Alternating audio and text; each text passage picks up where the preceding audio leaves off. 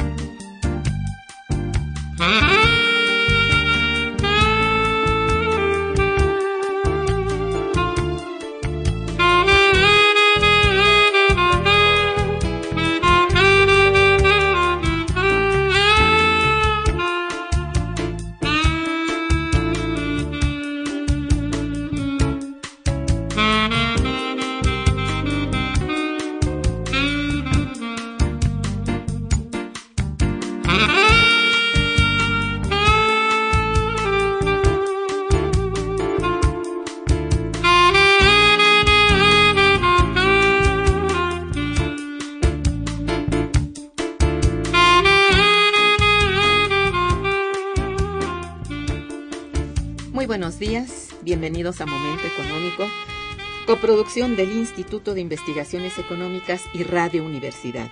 Les saluda Irma Manrique, investigadora del Instituto de Investigaciones Económicas, hoy jueves 12 de noviembre de 2015.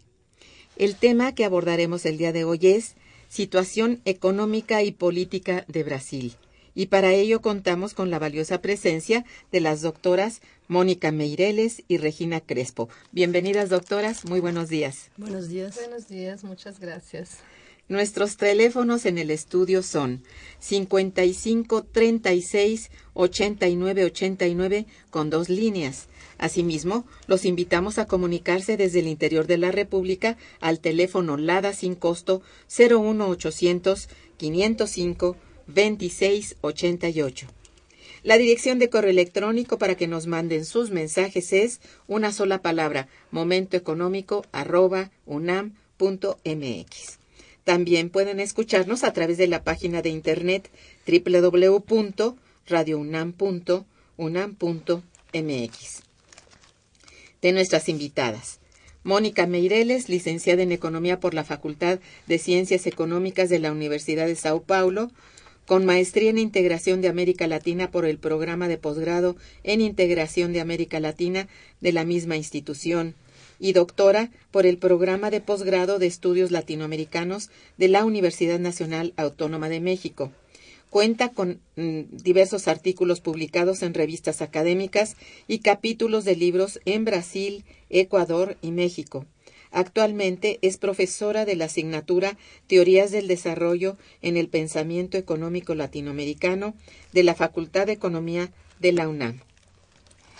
Regina Crespo es doctora en Historia Social por la Universidad de Sao Paulo maestra en letras y licenciada en ciencias sociales por la Universidad de Campiñas, es investigadora titular del Centro de Investigaciones sobre América Latina y el Caribe y profesora del posgrado en estudios latinoamericanos de la UNAM. Es autora de Itinerarios Intelectuales Vasconcelos, Lobato y sus proyectos para la nación, y coautora de Ensayistas brasileños, Literatura, Cultura y Sociedad, y alguna poesía brasileña, Antología, 1963-2007. Es coordinadora del volumen Revistas en América Latina, Proyectos Literarios y Políticos y Culturales, eh, resultado de un proyecto interinstitucional que dirigió de, eh, de 2007 a 2008 ha desarrollado investigaciones en el campo de la historia intelectual, literaria y cultural, básicamente en dos vertientes, las relaciones político-culturales entre México y Brasil y el estudio de las relaciones entre los intelectuales y la política, con énfasis en las revistas y las redes intelectuales latinoamericanas. Asimismo, se dedica a la traducción de autores brasileños al español y a la difusión de temas de la cultura brasileña. Bien, pues sin duda es una realidad que la crisis financiera internacional que vivimos desde 2008 ha trastocado sensiblemente los sectores productivos más importantes de cualquier economía. Brasil no ha sido la excepción, es una pena que no, y nuestras invitadas del día de hoy se han concentrado en el análisis de lo que pasa al interior, económica y políticamente hablando, de este país, y desde luego también en su comportamiento del mismo para la economía mundial. Para entrar en materia, pido a ellas nos hablen sobre su proyecto de investigación que, bueno, habla genéricamente de la situación de Brasil en estas dos vertientes, económica y política. Por favor, eh, Regina, por favor. Bueno, buenas eh, Buenos días a todos los radioescuchas, es un gusto estar aquí y principalmente hablando de un tema que pues yo creo que es bastante importante cuando se piensa en América Latina, en lo que pasará con las relaciones políticas, económicas y sociales en la región. Y siempre hay un cuidado este en pensar ¿no? no solamente a México dentro de, de, América del Norte, sino también en el ámbito más amplio y más importante ideológica y socialmente hablando, e históricamente también, que es de América Latina. ¿no? Sí. Hace perdón, una semana, eh, nosotras, eh, Mónica y yo, eh, coordinamos un coloquio precisamente para analizar el tema de Brasil, que se llamó Brasil en entredicho, porque sentimos que sí estamos en una situación de entredicho en este momento, ¿no? En términos de economía, política y cultura, en lo que definimos como la era Lula-Dilma, o sea, lo que eh, significan los últimos 13 años, casi 14 ya, de la administración del PT, del Partido de los Trabajadores, al frente de la, de la presidencia de Brasil, ¿no? Eh, nuestra preocupación fue justamente tratar de entender desde una perspectiva más integrada qué está pasando con Brasil y lo dividimos pues en tres mesas, una dedicada específicamente a la economía, otra al tema que es muy, muy, muy importante hoy, muy, muy impactante, que es el tema de, los medios y cómo los medios están manejando esa situación económica en contra del gobierno este, federal. Y finalmente una tercera mesa en que se trató de analizar este, el, el panorama actual como una especie de crisis, que es lo que estamos viviendo hoy en términos del modelo político que se ha adoptado en Brasil. Entonces, el diagnóstico fue, no fue muy positivo en el sentido, pues, este, de lo que está pasando, pero sí hay grandes posibilidades de que se transforme algo en el sentido más uh, positivo del término hacia Brasil y hacia el resto del continente también por, por ende, ¿no? Sí, claro.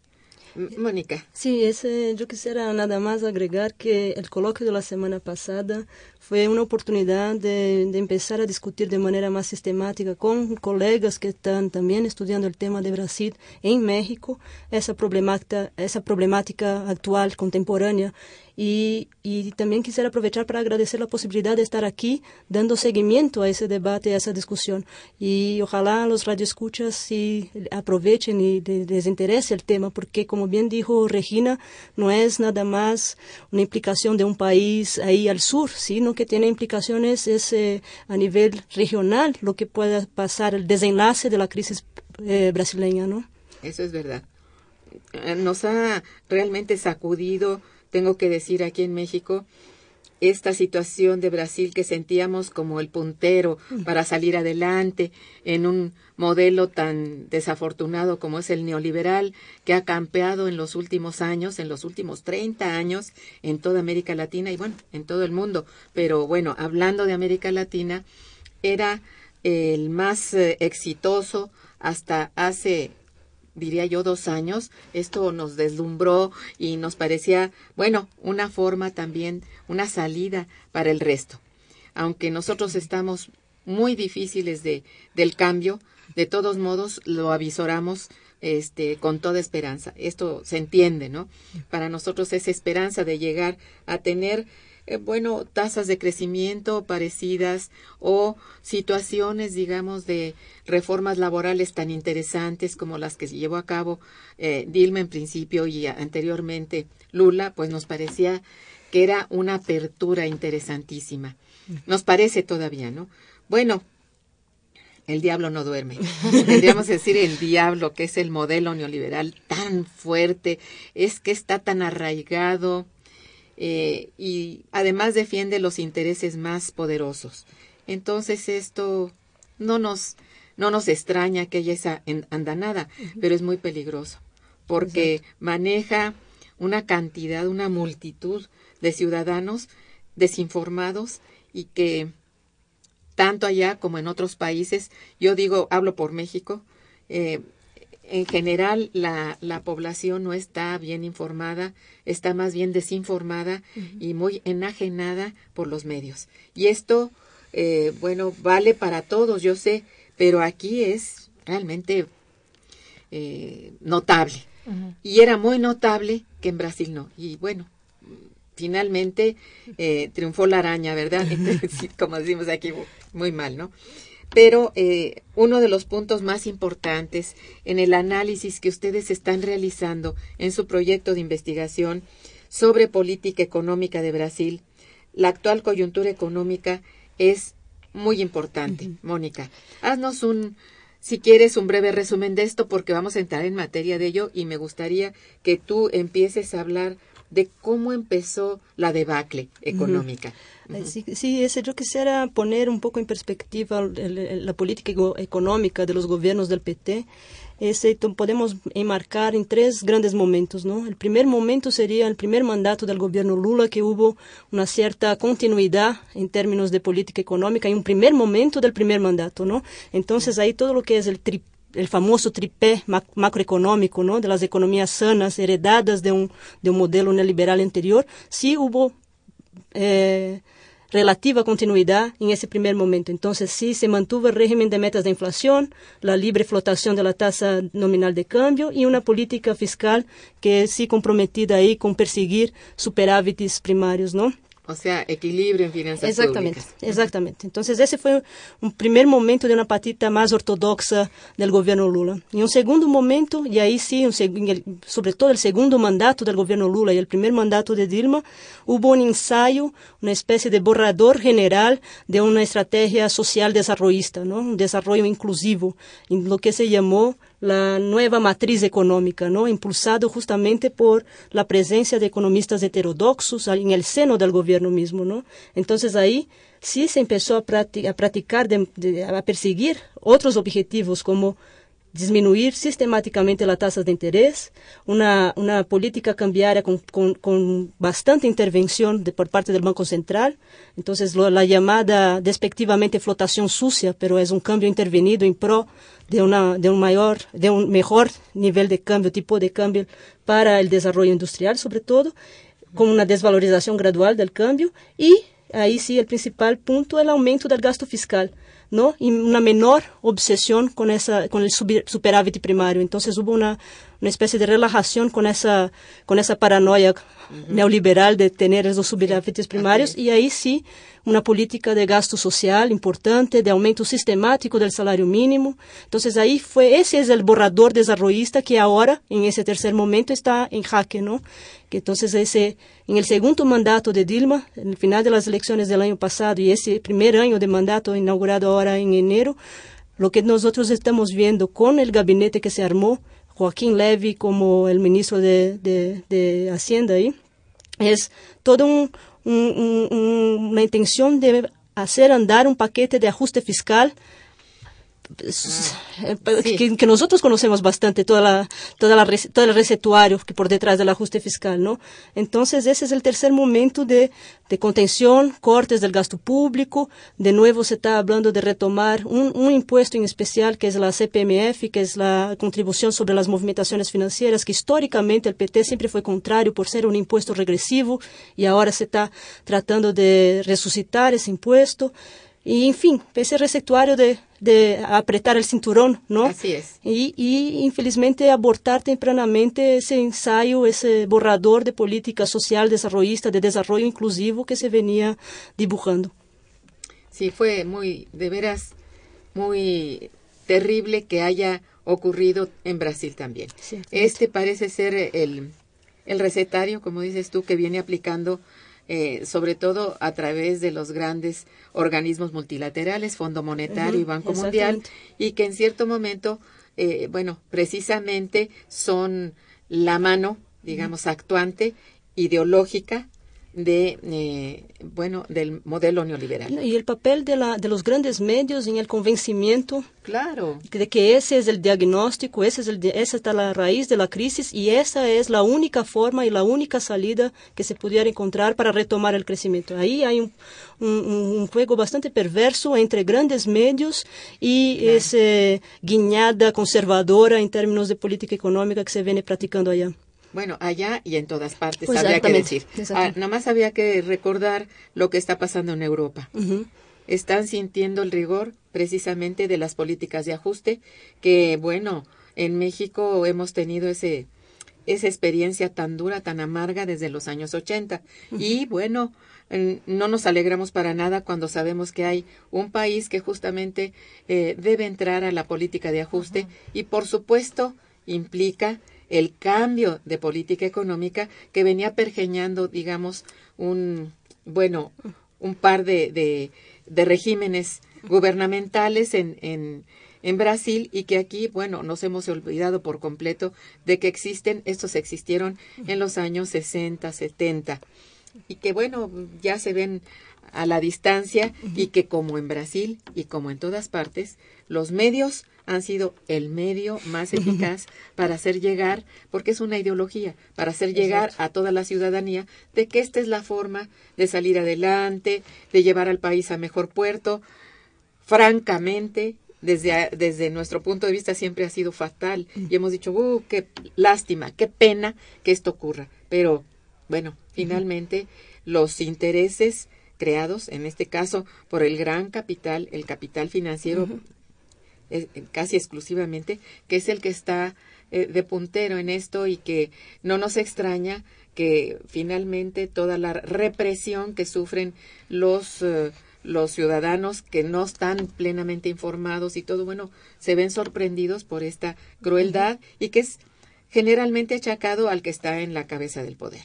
Esto es algo muy lamentable que esté ocurriendo y que bueno Quizá desde nuestra trinchera, que es académica, nosotros debemos, tenemos la obligación de analizar con mucho cuidado y de hacer llegar, pues desde donde podemos, desde, eh, bueno, desde lo que escribimos o decimos y también difundimos eh, que esto es el contrario, el revés de lo que venía siendo una especie de salida de salida al modelo, pero el modelo es sumamente duro, difícil, persistente, persistente y está, bueno, campeando por todo el mundo y haciendo el mismo daño, el mismo daño a tirios y troyanos. Vamos, estamos hablando de países altamente industrializados y de, por supuesto, subdesarrollados y ahora ni siquiera eso. ¿Quién sabe qué somos finalmente, no?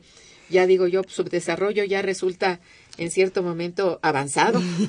Como estamos hoy, sí, habría que lamentarnos de estar en una posición tan, eh, hablo de México, tan eh, vulnerable en que no podemos siquiera pensar en que haya crecimiento, ya no desarrollo, crecimiento. Y esto es, bueno, ya lo mínimo que a lo que puede aspirar un país. Y cuando el crecimiento del PIB se ve afectado, hay que ponerse a temblar porque ya serían las bases, eh, vamos, eh, más elementales de las cuales depende un país, ¿no? Y bueno, estos grandes indicadores macroeconómicos, mientras permanecen creciendo, parece que todo va. Y ya hemos visto que no va. Sobre todo cuando esa elevación o ese incremento es tan, tan pobre, tan, tan pequeño, eh, empezamos a pensar que, que no va. Y cuando este decrece, como sucedió aquí en México en 2009, y, y decreció tan fuertemente, pues es un golpe muy duro. Espero que no lleguen a tener esos niveles en Brasil. Bueno, la, Esperemos. la- la expectativa para el Sí. PIB de este año sí es de Es crecimiento negativo. negativo, de 3%. O sea, el año pasado sí cre- crecimos bien poquitín, así bien tímido, que fue un 0,1, pero para ese año todas las previsiones, incluso las más conservadoras del gobierno, hablan de un decrecimiento del PIB en 3%. Entonces sí es un, es un, un- un entorno... Cambio, un cambio, pero Pero- terrible, de verdad, ¿eh? Bueno, mm, vamos a ver qué pasa en el futuro, ¿no? Vamos a hacer una breve pausa musical. Quédense con nosotros.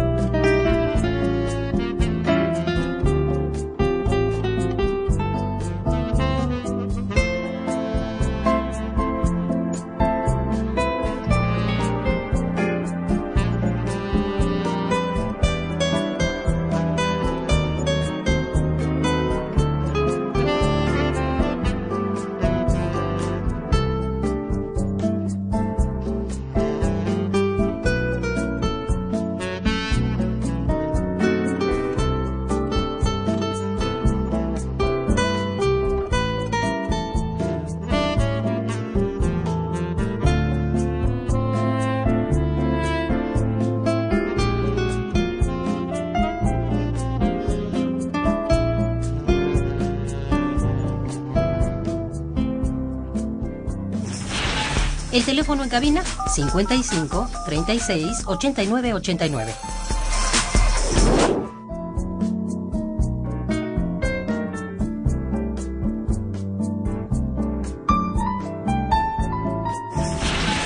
Está escuchando Momento Económico.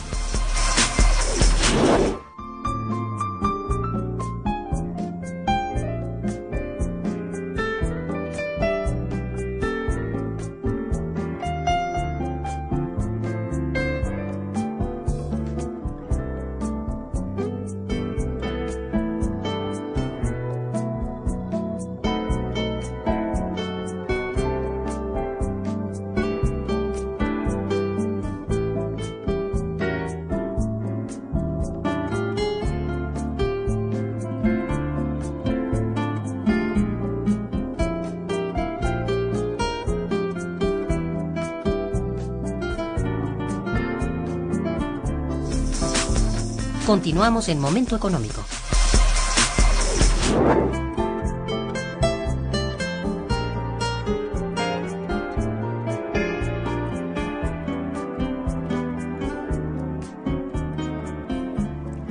Bien, pues aquí en este, en esta circunstancia económica que ha descrito brevemente Mónica, eh, hay desde luego un, un sector muy importante que habría que mencionar. Me gustaría muchísimo, o me mm, pido por favor a la doctora Regina Crespo que nos hable del papel de los medios en, en Brasil.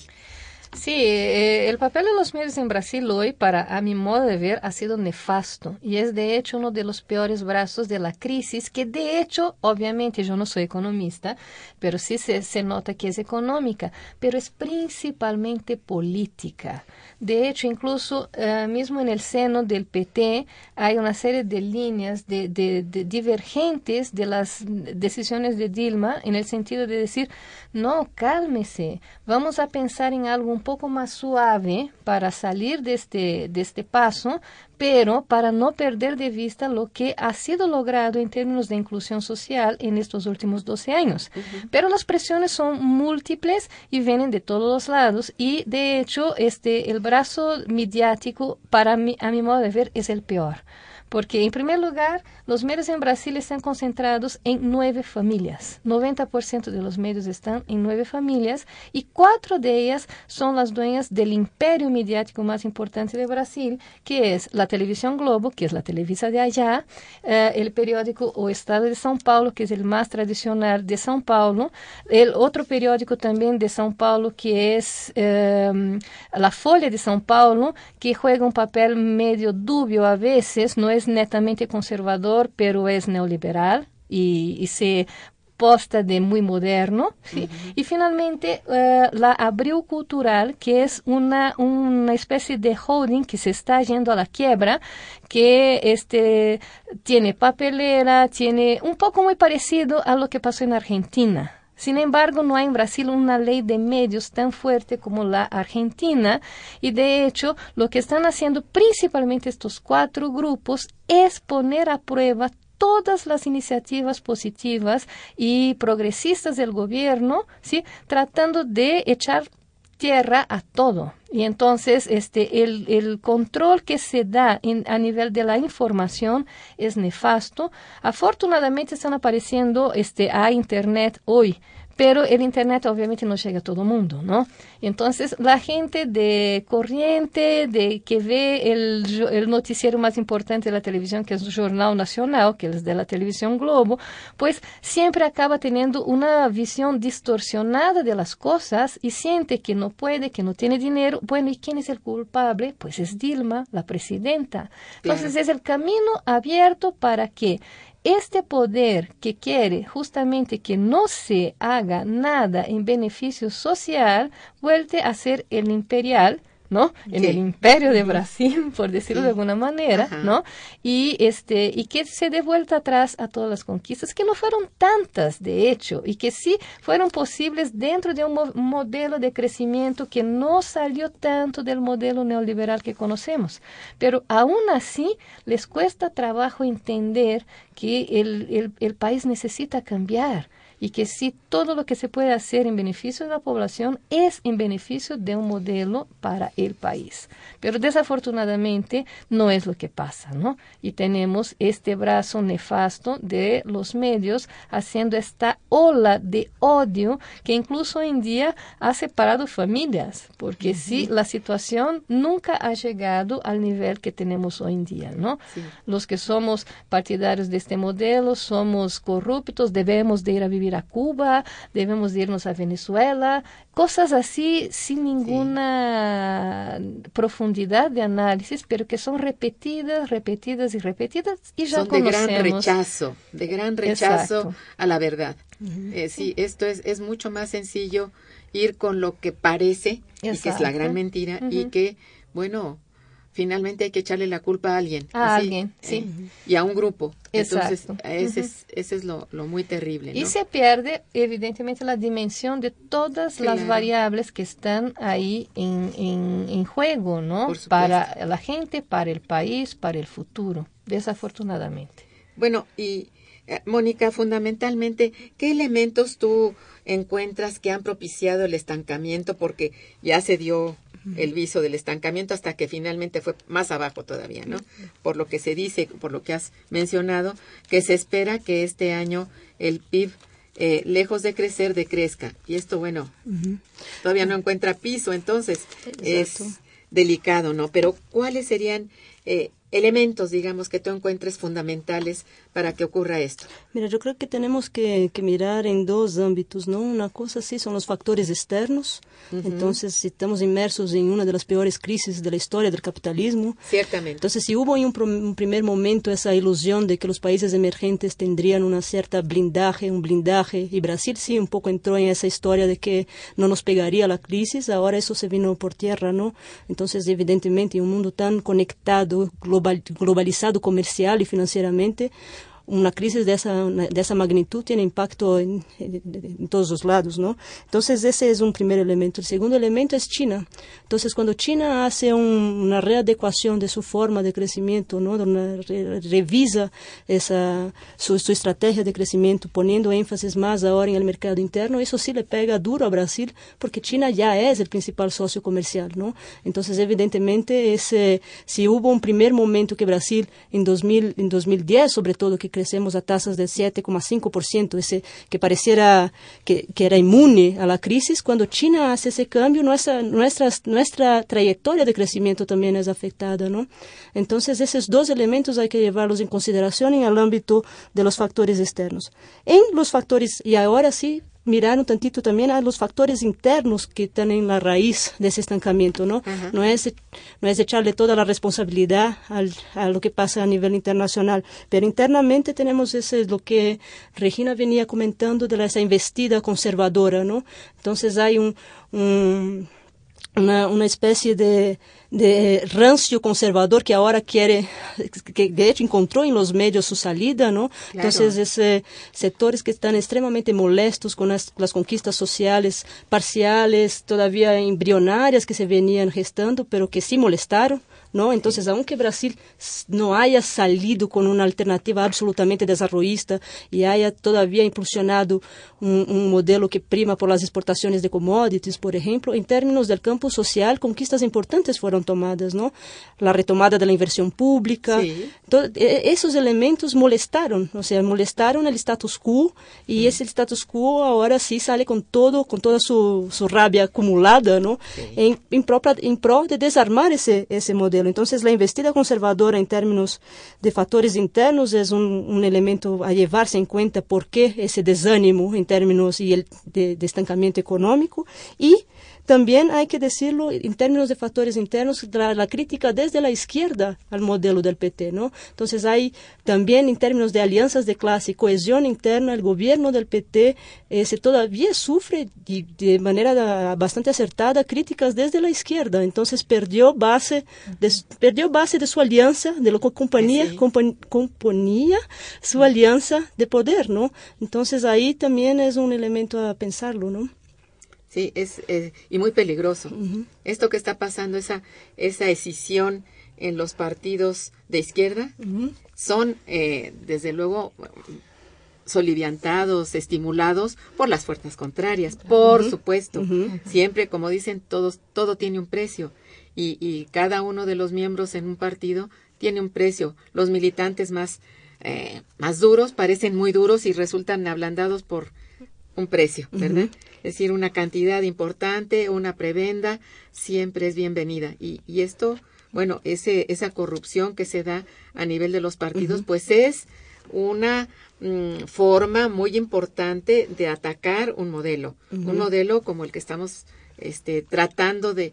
Nadie dice que va a haber un cambio, como dicen, hacia atrás o, uh -huh. o el, el, sustitutivo de importaciones uh -huh. que fue exitoso para México y tal vez para otros países uh -huh. como Brasil, como Argentina y Chile. Bueno, esto ya no. No se quiere volver atrás así, pero no queremos el modo como avanza actualmente este modelo. Ha dado suficientes muestras de ser este fatal para la mayoría de, de la sociedad, ¿no? Exacto. No para todos, porque desde luego siempre hay un grupo uh -huh. privilegiado, como esa, eh, por ejemplo, ese oligopolio de los medios, que está en todas partes, uh -huh. habría que decirlo, uh -huh. pero resulta muy visible cuando empieza a ser el principal promotor, el principal brazo, digamos, para mover a la masa, digamos, esto es muy delicado, ¿no? Eh, yo no sé, yo creo que uno de los sectores más importantes de Brasil, como lo era para México, era justamente el sector energético. Uh -huh. Y en ello, bueno, en el centro está la principal eh, empresa paraestatal que era aquí Pemex y bueno, eh, es todavía Petrobras. ¿Cómo está el caso de Petrobras, eh, digamos, como instrumento de destrucción? Porque ahorita, bueno, sigue siendo este un, una empresa exitosa, productiva, pero ya muy influida por el capital privado externo. ¿Cómo es en este momento?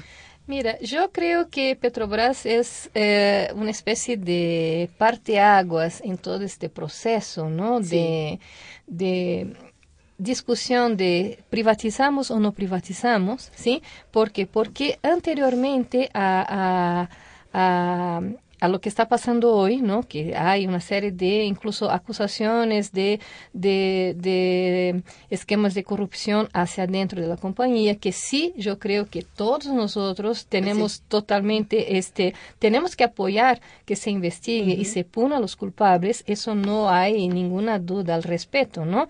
Sin embargo, ¿qué está pasando hoy, no? Con ese gobierno más bien desde, desde finales de, del gobierno de Lula, pero durante todo el gobierno de, Dilma Rousseff, sí, la Policía Federal tuvo carta blanca para investigar a todos los escándalos de corrupción sin ningún tipo de, de, de impedimento, ¿no?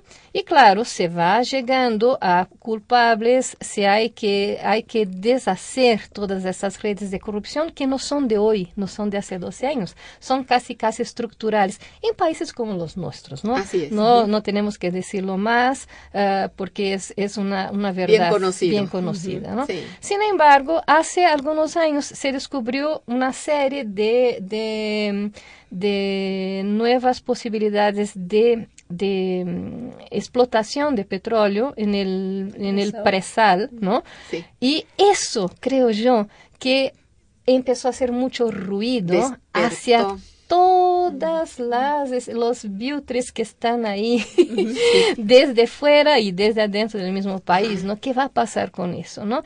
Y de hecho, lo primero que se decidió y se hizo una ley fue que Petrobras, si necesitaba abrir parte de su capital, Mónica me va a decir si estoy equivocada, ¿no? Hacia, hacia la iniciativa privada, pero el control tenía que ser nacional, Estado. del. Estado, ¿sí? Sí. Y eso tiene que ver con precisamente cómo se va a explotar esa riqueza en beneficio de quiénes y para qué, ¿sí? Una parte grande de estos que, que vendrá de, de, de, de, esos intereses se va a poner en la educación, eso por decisión de Dilma Rousseff. Uh -huh. Por supuesto que las grandes este, transnacionales no les parece eso no, claro. algo bueno, ¿no? Y hay justamente desde la perspectiva neoliberal un impulso a que eso no se dé de esta manera. ¿Sí? Entonces, solo haciendo una breve retrospectiva, ¿qué pasó con el gobierno anterior, el gobierno de Fernando Henrique Cardoso, del Partido Socialdemócrata Brasileño, que para mi gusto no es socialdemócrata para nada, uh -huh. ¿sí? Este, pero sí se hizo una campaña larga de privatizaciones y se privatizó una enorme Ay, compañía sí. llamada Vale do Rio Doce a preço grátis grátis, ¿no? Un regalo entre cuates, ¿no? Qué cosa. Y eso, de hecho, este, no redituó para el país en absolutamente nada y se instauró en el país este modelo en que la gente piensa que cuanto menos Estado, más eficiente es la economía. Acabamos de tener una tragedia ecológica hace algunos días, ¿sí? En Minas Gerais. Sí, en Minas Gerais este, se, se abrió una barrera este, de dejetos este, de mineración que acabó con una ciudad completa. ¿Sí? Ay. Y con el río, que era el río piscoso más importante de la región, que dejó de existir, está muerto. Ahora bien, ¿qué pasa con esa tragedia? ¿no? Esa tragedia fue hecha por una por una subsidiaria de Vale de, de, Rio Doce, que es privatizada, y otra compañía de capital canadiense, que sobreexplotaron la región para vender el fierro a, a, a, a, precio también gratis a China principalmente, ¿sí? Y sin considerar ninguna vaya, ninguna eventualidad de un desastre de esta magnitud. Ahora bien, están tratando de desquitarse del problema, ¿sí? Y la prensa, otra vez, no da una palabra, una imagen en los periódicos ni en los noticieros. No señala a los culpables porque son transnacionales. Exactamente, son, eh, son este, empresas privadas. Sí. ¿Y qué, qué hizo Dilma ayer? Dijo, el gobierno no va a recuperar lo que es este resultado de malas operaciones de una empresa privada. Quien tiene que resolver todo este problema social, ecológico y económico tiene que ser Vale, que ahora no es nuestra, este, no es brazo ninguno de nosotros, y la compañía este, canadiense. Yo creo que es un, un- un- un acto importante para Ah, sí. marcar la distancia, porque finalmente no vamos a hacer lo que siempre se hace, ¿no? Se privatizan los intereses y se socializan Las las, pérdidas. Las pérdidas. pérdidas. Eso es lo que es muy común y corriente, desgraciadamente, en México. Y qué bueno que no lo aceptó Dilma. Vamos Eh, a ver si logra, ¿no? Mm, Mantenerse. Sí, así. bueno, qué Ese cosa, es el ¿no? gran problema. Es cierto. ¿Cuáles son, digamos, eh, haciendo un lado la parte energética, qué otros sectores, digamos, son el sostén de la economía brasileña que, bueno, en este momento de crisis financiera, ¿cómo se pueden ver afectados? Mira, Mónica. ese pensando un poco también así, eh, además de esa investida en contra de la Petrobras que, que, Sí. que- que se asiste, ese eh, yo quisiera hacer hincapié en la banca pública, ¿no? En Brasil sí Importantísimo. ha logrado mantener una banca pública de desarrollo y una banca pública comercial, que tengo entendido que México ahí hubo un- una marcha atrás importante en esos Bueno, es toda extranjera. todo extranjerizado. Entonces, es como instrumentos en el, en el, en el, en el momento inmediatamente posterior a la crisis para, para articular una serie de medidas, medidas anticíclicas, toda la, toda la estructura de la banca pública, sea banca de desarrollo, banca comercial, fue puesta en acción justamente para minimizar los efectos negativos del ciclo, ¿no? Entonces, yo creo que también en esa investida conservadora actual, eh, se hay una campaña de desprestigio con relación a la banca pública, ¿no? Al vendes. Sí, exacto. Entonces, em- cuando uno empieza a ver esas señales de campañas de desprestigio, ya se queda con las orejas bien paraditas, que ya Sí, el pasito claro. posterior es, es, La eh, privatización. la privatización. Entonces, Ojalá aquí- que no. Entonces, como Petrobras también estuvo eh, eh, como en, el, en, el, en, el, en, los holofotes, bajo los holofotes para esquemas de corrupción, también toda la estructura del BNDES, la banca, pu- pu- la banca de desarrollo nacional, está también ahí, ese, todavía en las miras van a empezar las investigaciones para ver los escándalos de corrupción en, la, en el favorecimiento de, la, de, de- de los créditos otor- otorgados por el gobierno. Hay que investigarse, como bien dijo Regina, ese es justamente una de, se espera que siga siendo una de las marcas del gobierno de PT, la idoneidad investigativa ahí, y, eh, pero hay que tomar mucho cuidado, mucho aguas, ojitos ahí, con mucha atención para que no, que la campaña, que la campaña de apura, para que se apure la, la malversación de los usos del dinero público, no, sí. no, no, no rebase a esa campaña de pré-privatización de la banca pública, ¿no? Entonces, ese, que, si, que Brasil siga siendo ahí un, un poco el referencial de esa estructura hered- heredada del modelo sustitutivo de importaciones anterior, ¿no? Así es. Entonces, uno cuando vive en México, así como pues eh, siempre que hablan de lo que fue Nacional Financiera, todos los mexicanos que hablan de esa, hablan con una nostalgia y Hablamos con nostalgia de eso, sí. Sí, y que fue una estructura que absolutamente fue puesta a venda o, o o- o disminuida hasta, la, eh, hasta no influir, ¿no? Sí. Y- Segundo piso, Segun- es decir, ahí Ujú. hace el aval. Exactamente, Nada nada más. más. Entonces, ese, para que no para que no se, no, no se, que ese no sea el modelo, ¿no? Que la banca pública sí siga siendo un importante eje de, de apoyo a la inversión productiva y de eh, instrumentalización de una estrategia de desarrollo alternativa. Definitivamente. Por Sí, ejemplo, hubo algo in- interesante, ¿no? El BNDES apoyó, financió el, el puerto de Mariel en Cuba, Ahí ¿sí? está. Entonces, pero con una idea, creo yo, justamente de una perspectiva política de largo plazo, regional, en donde sí no se cuestiona que obviamente no es gratis que se piense eso, sino que para Brasil habría un espacio pues protagónico, ¿no? No, hombre, cuando se supo que BNDES este, estuvo financiando Cuba, esto la media lo instrumentalizó, Claro. obviamente, para decir, mira, en lugar de resolver nuestros problemas, están dando dinero a los cubanos, a los que no son nuestros hermanos. O sea, con un discurso fascista, este, conservador, para decirlo menos, más bien ya fascista, lleva mala visión acerca de todo lo que tenemos y que se puede perder.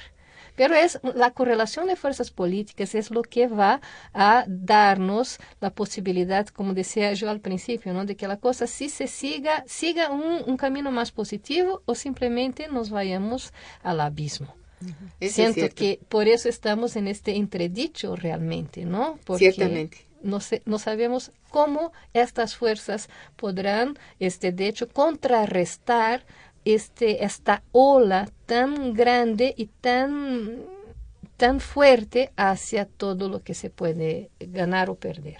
Eso es cierto. Mira, yo creo que hay que tener realmente, como decías tú, las antenas bien levantadas frente a esta posibilidad de privatización del sector financiero.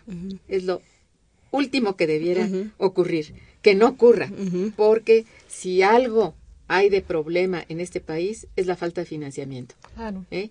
No hay financiamiento para pequeñas y medianas empresas que son en este país más del 90% y son las que pagan impuestos, las que dan empleo y las que no reciben financiamiento de ningún tipo porque no tienen aval. No hay aval que, que las sostenga para que la banca comercial las financie. No existe es. financiamiento para ellas. Mucho se habla de financiamiento para pymes y todo. Bueno, son más bien, eh, yo creo que promociones para la propia banca, pero si uno va y pregunta, porque una alumna mía que fue pequeña propietaria y todo esto de un, de un pequeño este comercio, bueno, se topó con que no sabían que existían ahí en el banco que hubiera promoción para pymes. Dijeron, no, y es la que más las publicita. Entonces, de ahí podemos ir sacando, este, bueno, vísperas, como decimos aquí. Realmente es eh, muy poco lo que se propicia para las pymes y, y siempre se aduce que deben ser, este, entrepreneurs, ¿verdad? Este, y que hay cursos para ellas y que hay capacitaciones. Y bueno, los mismos eh, pequeños y medianos empresarios están ya muy quemados con respecto a ello. Saben que esto es un engaño, que realmente no van a ninguna parte con eso, que su experiencia es lo único que los puede sacar adelante y que de alguna manera se financian a como pueden, entre proveedores, con proveedores o con tarjetas de crédito, que es bueno, por favor, ¿verdad? Que so- al consumo y que es carísimo en este país. Es el más caro, creo, del mundo. bueno, Brasil es peor. Ay, peor. Ay, por Dios, bueno, es ya llegaron a... No se dejen. Por favor, ojalá, ojalá que no, no se, no se privatice, eh, sobre todo la banca de desarrollo, porque es la que va a dar de alguna manera el apoyo para lo más importante que es pequeños y medianos empresarios, que en todas partes del mundo los hay y que son realmente las que mantienen eh, este, las cadenas productivas. Lo saben en los países industrializados y las cuidan, pero aquí procuran romper las cadenas, ven la manera de que éstas queden rotas, particularmente a partir de la falta de financiamiento. Por eso digo yo, este sector es vital, ¿verdad? Ojalá que, bueno, ojalá que no llegue a ese punto, ¿no? En que tanto la energía como el financiamiento queden este, privatizados, ya, ya sería, se está mexicanizando. Por favor, ¿no? Bueno, políticamente hablando, Regina, ¿cuáles son los principales motivos por lo que existe descontento? Ya has hablado de algo, algo de eso, ¿no? Pero ese descontento hacia el gobierno de esta presidenta, mm, que, bueno, a tal grado que en algunos medios de corte internacional se ha utilizado la palabra traición.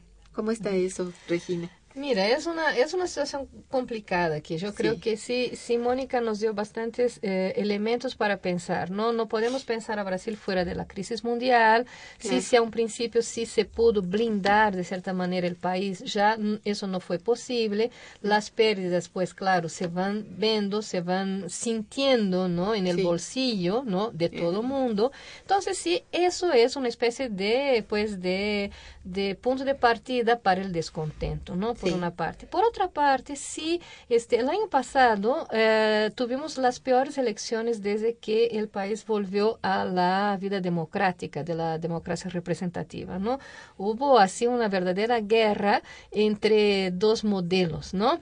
Y sí, de hecho, eso, como yo mencionaba, eso fue se- este, separando a la sociedad, a- haciendo este caldo de cultivo también hacia la intolerancia, ¿no? Hacia la impaciencia, hacia la falta de solidaridad Claro. incluso, porque normalmente uno piensa, bueno, en momentos de crisis, ¿qué hacemos? Hagamos un, un- un plan de, de- de trabajo colectivo en donde podamos salir adelante juntos.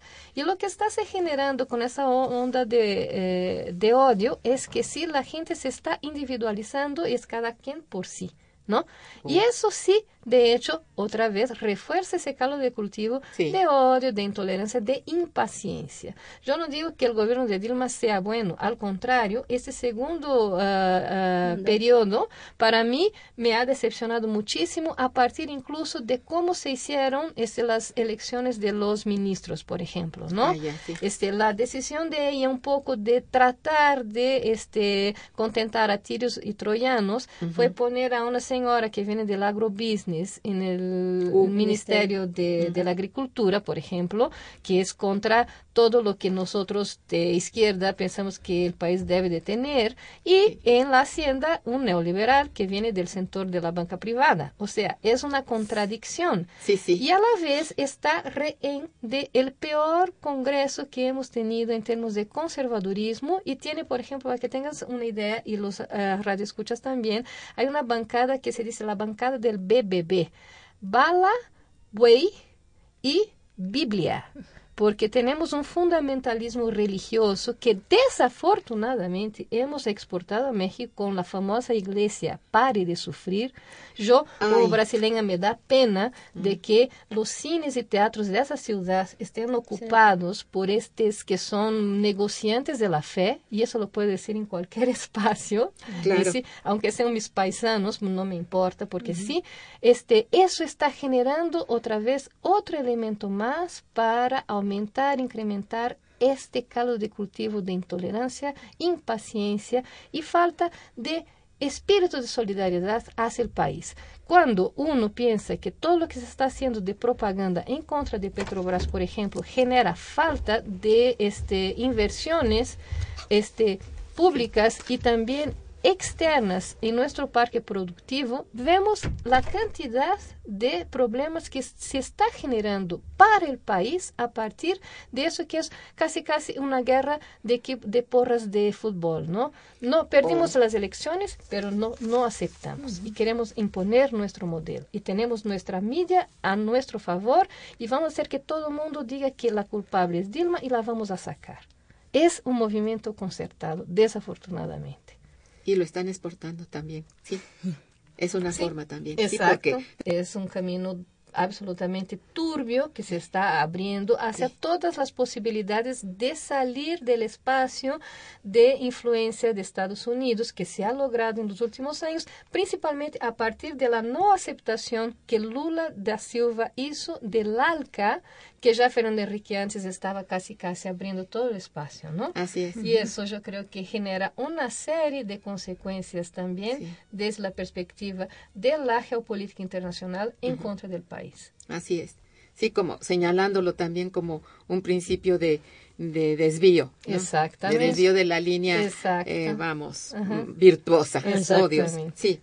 Bien, Eh, si ustedes me permiten, voy a agradecer a algunos de nuestros radioescuchas, a la señora Hilda de San Román eh, y al licenciado Avilés. Dice la señora Hilda de San Román, si me permiten, felicidades a las invitadas. Es muy bueno el programa. Dice, un problema grave de Brasil es efectivamente la cuestión mediática, en especial la cadena Globo, que parece que es quien da los golpes bajos al gobierno, al Estado. Y así es muy difícil gobernar. Son prensas desestabilizadoras que impiden gobernar. Hay que luchar con una cantidad tremenda de mentiras que sacan al exterior. Antes eran los golpes militares, ahora es la prensa. Bueno, pues creo que estamos conviniendo de lo que han dicho las invitadas y bueno, nuestra nuestra radio escucha, que es muy comprensiva. Aquí no, es, no da el nombre el radio escucha, pero felicita a las invitadas. Dice, en los años 50, algunos brasileños que llegaron a México creían que el destino de México sería de desarrollo eh, junto con Estados Unidos y Canadá. Desafortunadamente, esto no pasó y ahora la situación es muy deprimente y el futuro incierto. Pues sí, así. Eh, es lo que observan también de fuera las personas que nos escuchan. Eh, el licenciado Avilés, que también las felicita, dice, el gobierno debe tomar decisiones radicales y el gobierno de Dilma puede extenderse un periodo más y darle con todo a los neoliberales. Todo es que se pongan de acuerdo Lula y Dilma y se coordinen para proponer un gobierno con visión a futuro que incluso promueva la integración desde México a la Patagonia y que América sea para los americanos. Bueno, una propuesta está bonita, pero a ver qué. si, se pudiera, a ver, Dilma, ven acá, de acuerdo con Lula, ¿no? Bien, vamos a hacer un, un corte musical bonito, un puente precioso, y regresar. Está escuchando Momento Económico por Radio UNAM.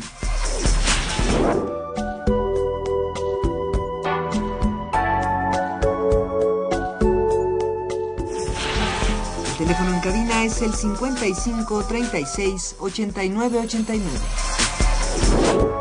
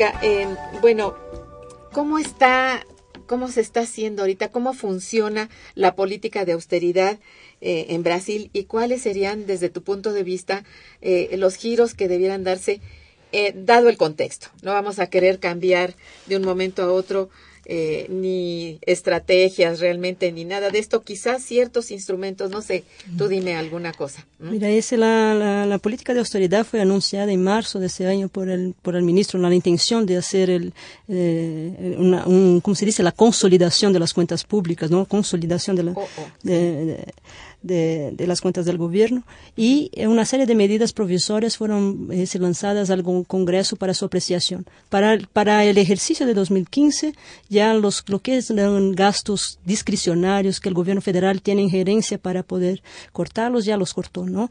Entonces, para el presupuesto de 2016 todavía está tramitando en el Congreso cuáles serán ese, los programas a ser eh, recortados ahí, ¿no? Entonces, ese...